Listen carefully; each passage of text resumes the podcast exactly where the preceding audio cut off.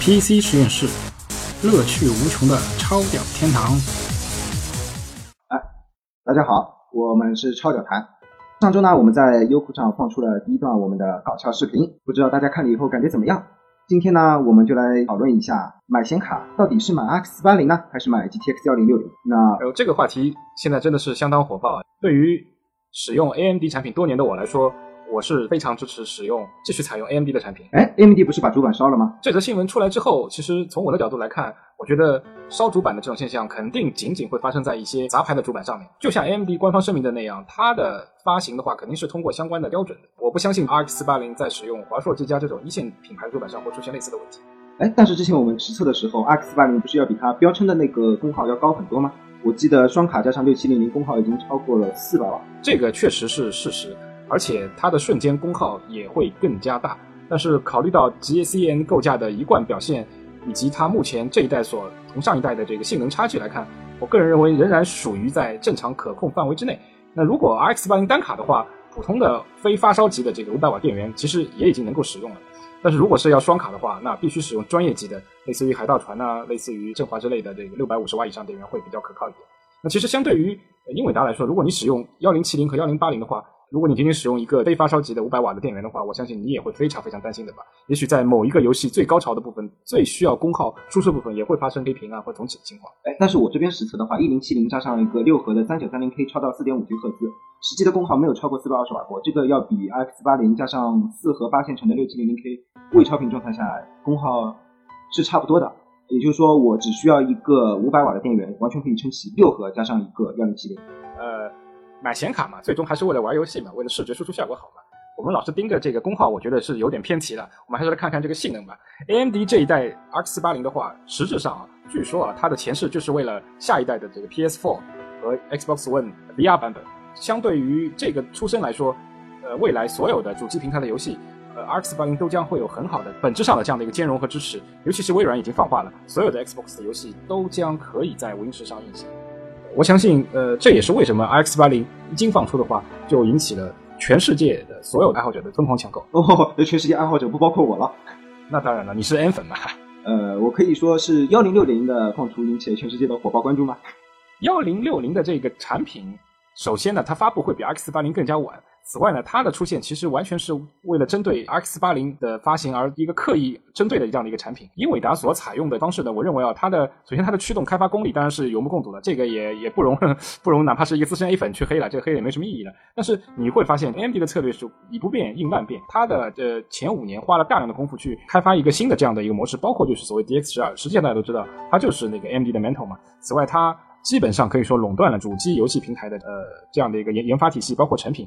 目前都是使用整套的 AMD 的产品，但是在这种情况下，其实它不，它并不需要频繁更新驱动，因为所有的游戏的研发的时候就基于 AMD 的驱动或者是开发环境，那它何必要去每次有一个新的游戏更新就去安装一次驱动？这其实也是一个很麻烦的事情。但是就目前来看的话，实际上幺零六零对游戏的支持会比 RX 八零更好。即使像你说的那样，现在最新的那个 PS 四，包括之前的 PS 四都用的是 AMD 的整套硬件，但是实际游戏表现，RX 八零还是不如幺零六零。那如果说你你说的未来全面支持 DX 十二回，就是说 AMD 之前的 Mantle 这个架构的话，那我相信老黄在那个时候也会开发出最新的架构，可能就是后面的福塔，可能它的性能就会比 AMD 更好了呀。首先，我觉得我们呃要理清一个观念，所谓的 GTX 幺零六零的性能强于 RX 八零，呃，那是基于英伟达在出了专用驱动优化以后。此外，是针对本来就是 The Way 针对就是英伟达优化的游戏机来说，那英伟达的显卡 GTX 幺零六零会有明显的优势。哎，但是是游戏支持和驱动也是实力的一部分呀。对，但是即使是有有一定的优势，但其实在游戏过程对于玩家来说，呃，真正的游戏过程当中，这个体验其实不会有特别大的差异。尤其是在使用了 FreeSync 以后，这种百分之十之内的这个帧数差异可以说是忽略不计的。那说到这个花钱去买 FreeSync 就显示器了呀，这个成本会更大呀。这就是你的问题了。你要知道，AMD 的 FreeSync 的这个是它叫 Free 呢，基本上是开源的、免费授权给所有显示器生产厂商的。而英伟达的 NVIDIA 的这个 G-Sync，它的授权费用是非常高的。你会发现，就是说所有的 G-Sync 的显示器都会比 AMD 的 FreeSync 显示器要贵那么，呃，我没有具体算过，可能至少百分之十吧。那在这成本上，明显是明显是会高出一截。不不不，我觉得这个是信仰主流测评上来看，从主流测评来看，就是 AMD 的 FreeSync 的这个展现的效果，其实跟英伟达的 G-Sync 是完全是一模一样的，没有什么没有什么本质的差异。区别在于就是英伟达它的显卡不需要这个 G-Sync 就能流畅的玩，而 AMD 需要靠 G-Sync 来支持才能达到流畅的效果。我觉得这还是英伟达比较强呀。流畅不流畅，其实关键是看这个游戏是不是为到底是为英伟达优化的，还是为 AMD 优化的。那对于呃对于英伟达优化游戏，A 卡也不是不能流畅性，只要关掉一些所谓就是 N 卡独占的特效以外，那所有的问题就没有了。呃，那那就像如果这个游戏使用了曲面细分的话，那呃 AMD 如果早期的显卡在硬件上不支持的话，那当然就会吃亏了。其实反之是亦然了，就好比古墓里面的海飞自然的英伟达通过呃好几次驱动更新才勉强追上了。其实道理都是一样的。哎，但是我能流畅的玩，而且我觉得我不开物理加速这种东西，我就没法玩呀。物理加速也是可以关闭的，但是关了我就玩的不爽啊。我我并没有觉得不爽。那广大的主机玩家玩了这么多年 Xbox 和 PS，这里面到底有没有这个物物物理加速？他们也没有从来说就是这个物理加速游戏不好。所以我一直看不起那个主机狗嘛。不。是，此外有一点必须要搞清楚的是，物理加速并不是只有英伟达的物理加速的这个硬件和开发环境能够能够支持。其实英特尔本身是有一套这个物理加速的这样的一个开发环境的，它当时是是使用 CPU 的这样的一些特性来进行加速的。所以说，在没有英伟达物理加速的这个就是《飞 e X》这个这游戏里面，你也可以看到一些物理加速特性。那为什么？它就是使用了英特尔和 AMD 的软性能来来开发的这样的一个物理加速的特性。那效果和英伟达的相比。我觉得其实没有什么本质上的差异，那可能其实说到底，你看到的这个比较好的物理加速的效果，都是专门针对英伟达硬件所开发的，所以你会觉得会比较流畅一些。对对对，那其实这个我是知道，二零一五年以后，百分之九十的游戏都已经使用了物理加速这个特性，但未必是通过英伟达的这个飞飞 X 这个端口实现的，所以这个我觉得是是两个概念。哎，对，打个比方，我现在花了更多的预算在显卡上，所以我只能配一个 i 三。那如果它这个物理加速是需要调动 CPU 来支持的话，那我的这个 i 三就发挥不出物理加速全部效果。但是如果我配一张比较好的 N 卡，我的 N 卡就能发挥完全的物理加速效果。这个是不是能节约我们的钱呢？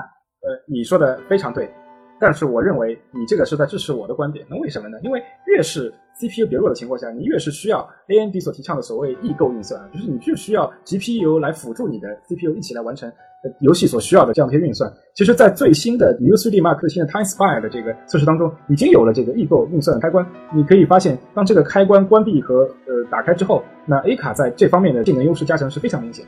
那这也是为什么我个人是，当然这是肯定有些偏题题外话。我个人是非常期待以 Sen 和最新的明星为基础开发的这个 APU。那我觉得，当这一款 APU 出来以后，那真的就是呃 i 三真的这款就要卖不出去了。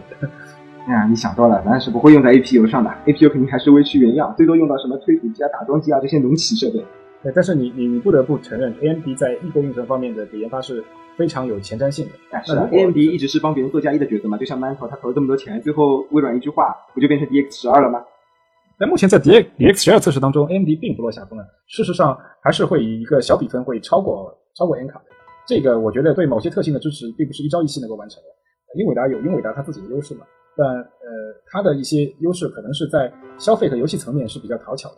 但是真正的这样的一个，我不能说长期吧，因为 D X 十二现在已经发布了，而且是 Win 十独占的嘛。那可能在一年之内，那所有的游戏全部切换到 D X 十二时候，那 AMD 的这个潜力呃会被充分挖掘出来。我相信老黄一个驱动就能全都补回来了。这个呃没有发生的事情，我们都不能这么确定的说。但是我要说的是，对于预算有限的玩家来说，对吗？那你购买肯定是购买一款比较有潜力的产品，更加符合远期的这样的一个性价比的一个需求嘛，是吧？谁都谁都不希望呃自己买的显卡只能使用呃一年不到的时间就就被就被主流的游戏淘汰了，这肯定是非常不划算的。但是话说回来，AMD 对于显卡的驱动是相当的差，它在现在好像 G C N 之前的显卡驱动都无法再更新了啊，但是英伟达到现在开普勒还在继续支持吧。你说到这儿，你又提醒了我，我又想起了呃，我们 A 卡的一个最大的这个优点，就是显示效果色彩好。这个呃，我们在后面的节目当中，甚至可以通过呃一比一的方式进行对比。哪怕是英伟达的这样的一个高端卡，我不知道为什么，哪怕是幺幺零八零 GTX 幺零八零目前最高端卡，但是它的两 D 输出方面的这个色彩的这个感受度，啊，真的就是会比 A 卡呃要略逊一筹。这是卡而且卡吧？我实际用起来并没有觉得颜色有什么差距啊。我们在实际测评当中也发现，N 卡。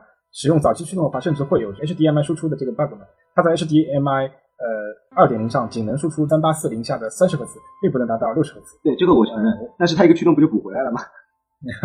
对，这个是补回来了。但是色彩方面，英伟达并没有明确的改善，而是秉持了它一贯的风格。我这边是有个观点，我倒并不认为可能 N 卡在数模转换到最终的模拟输出方真的会有什么问题，只是我觉得 N 卡很喜欢搞一些与众不同的这样的一些一些设定、一些 profile。但是 A 卡来说，它基本上都是遵循整个行业标准。那它比如说 RGB 的色符是什么样的，那就是什么样的。那 ARGB 的色符什么，它就是什么，它是按照百分之百来执行所有的 iOS 标准。但是 N 卡可能它觉得自己是所谓的行业标杆啊，industry leader，它总是会搞一些认为自己比较高冷的这样的 profile，那就导致它最终输出的效果是它的研发人员认为是比较好的这样的一个效果，但并不是整个所有这个大家使用已经这么多年的这样的一个标准所持有者所认为比较好的。我觉得。